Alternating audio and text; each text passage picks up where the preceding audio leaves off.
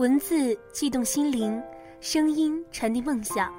欢迎收听月光浮语网络电台，我是主播依安。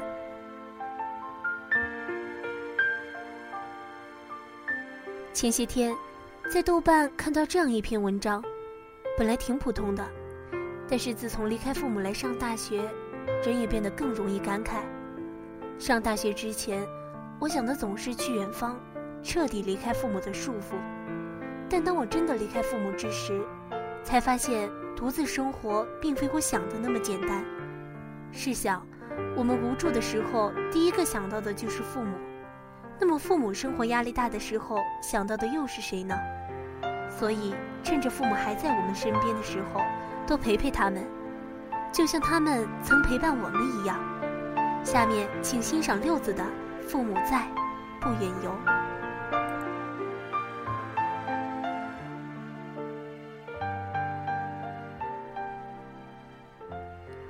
我十八岁离家，今年虚岁三十六，算起来，迄今的人生里，一半时间都在外。这一半的时间里，驱使我不断离家远走的，无非是所谓的学业和事业。父母在人前夸耀儿子时，所依据的也无非是这两点：学业圆满，事业小成。自己回想起来，也觉得这一切理所应当，从未想过另一种可能。可以说，前三十年，父母和我共享了他的荣耀，但是从现在起，我们要开始分食他的苦果。今年春节，父母来上海和我们一起过年，那一天，全家人挤在沙发上看小品，欢声笑语之时，老家一个电话打过来，姥爷去世了，我们的欢乐就此结束。一个多小时后。我们拎着匆忙收拾的行李来到虹桥火车站，四个小时后，我们回到了那个悲伤破败的北方。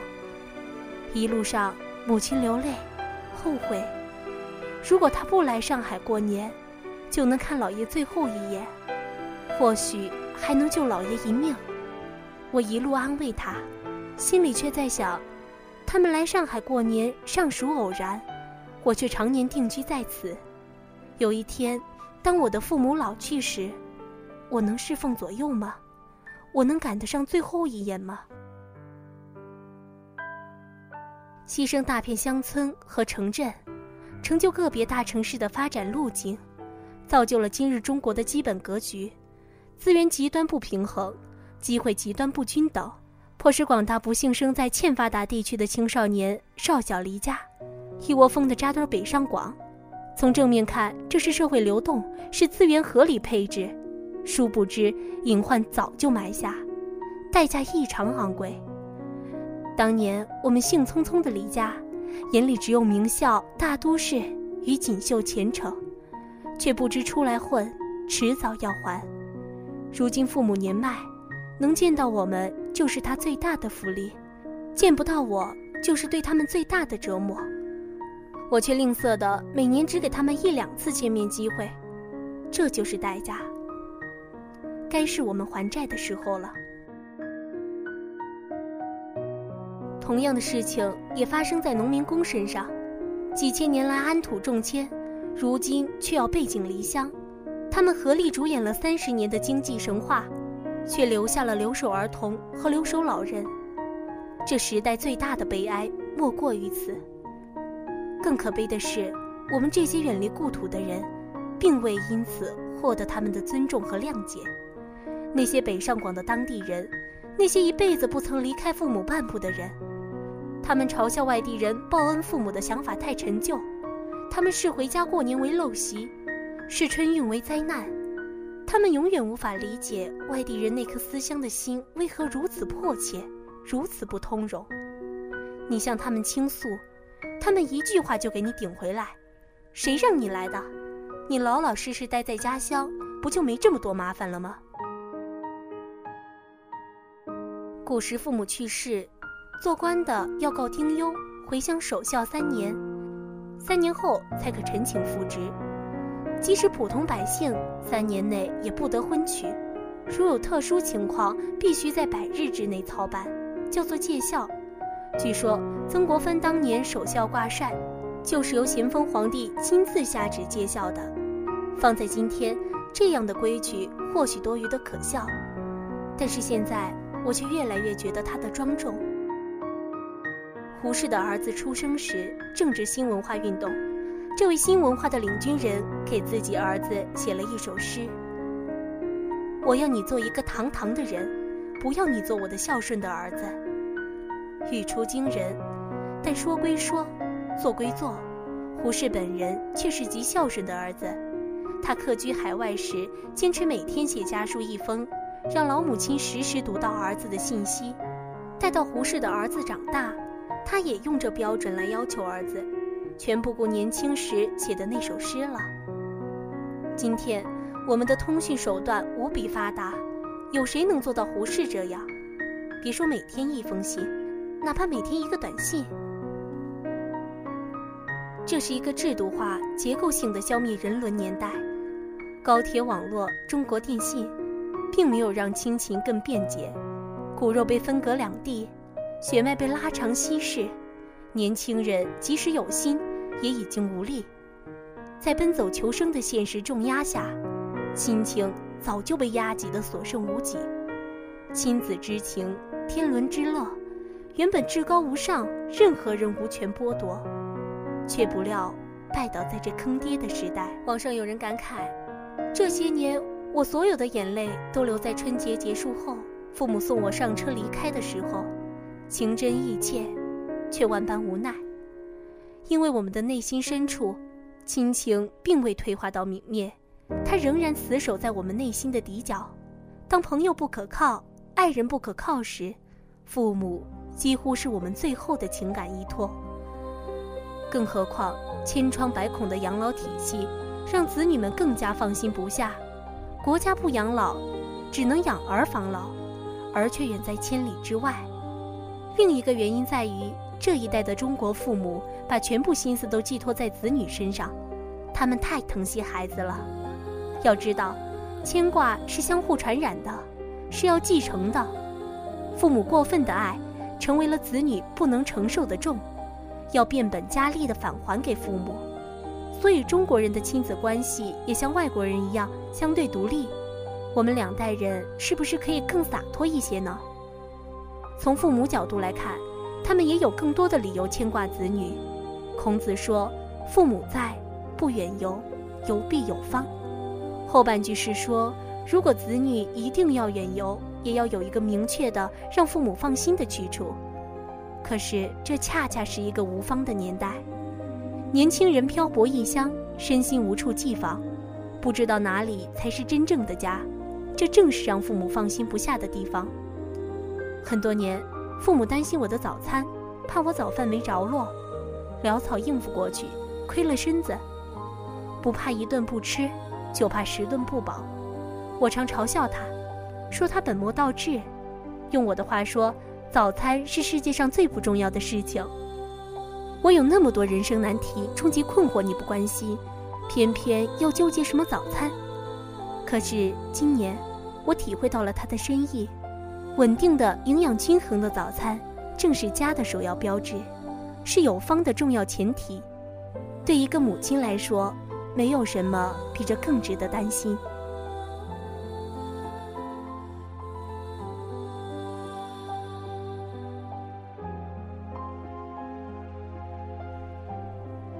我十九岁上曾发誓，父母去世之时守孝三年。如今我再发一誓，毕业后五年为期，纵弃前程锦绣，亦决然回家，以全人子之心。有人问我，为什么上大学不留在大城市工作，而要回来工作？我说，因为家里有我的家人。我自认为，工作不是说签了牛逼的企业或者去了牛逼的地方你就牛逼了。工作不过是为了一个自己喜欢的生活，我不喜欢去贡献自己的青春建设别人的家乡，等到爹娘老死还要赶着飞机回去，还不一定买得到票。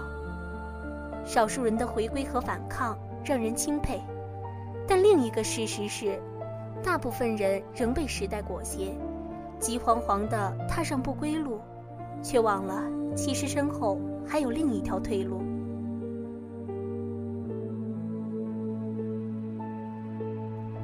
人生在世，有的成了面子，有的成了里子。这句话放在亲子关系上也成立。对父母来说，我就是他们的面子，我自幼学习好，不惹麻烦，上学工作都没让父母操心。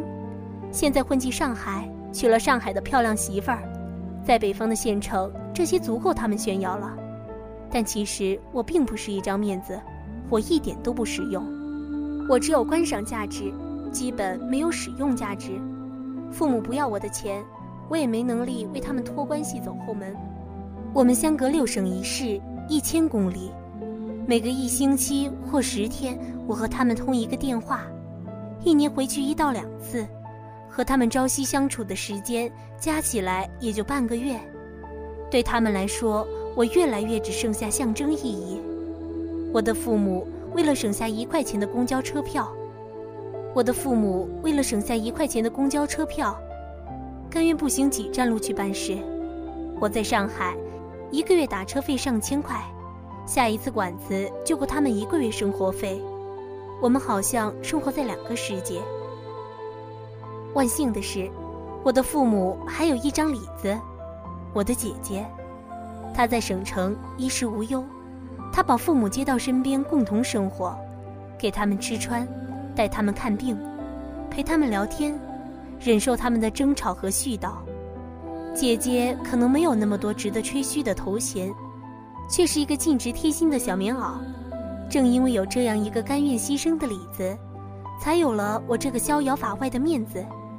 但是我越来越不能原谅自己，尤其当父母六十岁以后，当父母的父母相继离世后。我越发意识到他们的孤独无助。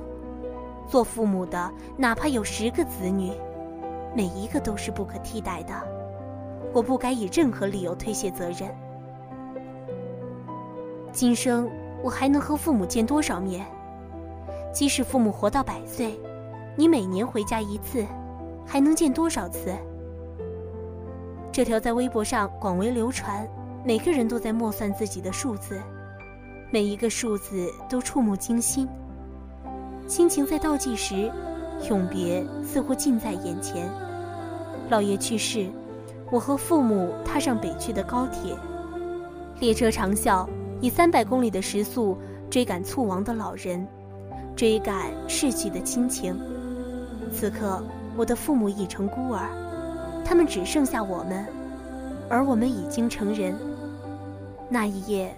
我在手机上悄悄记下，平生第一次，我发现了比生命、爱情、正义、写作更重要的事情。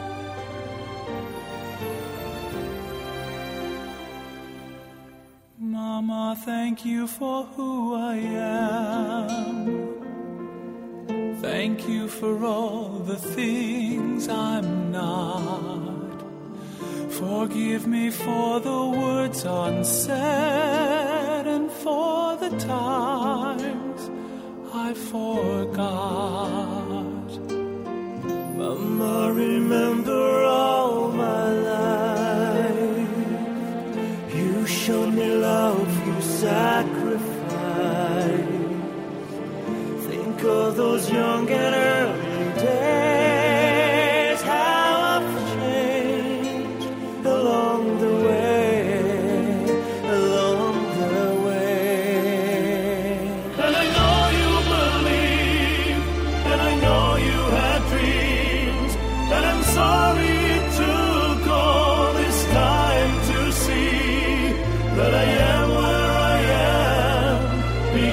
truth, and I miss you.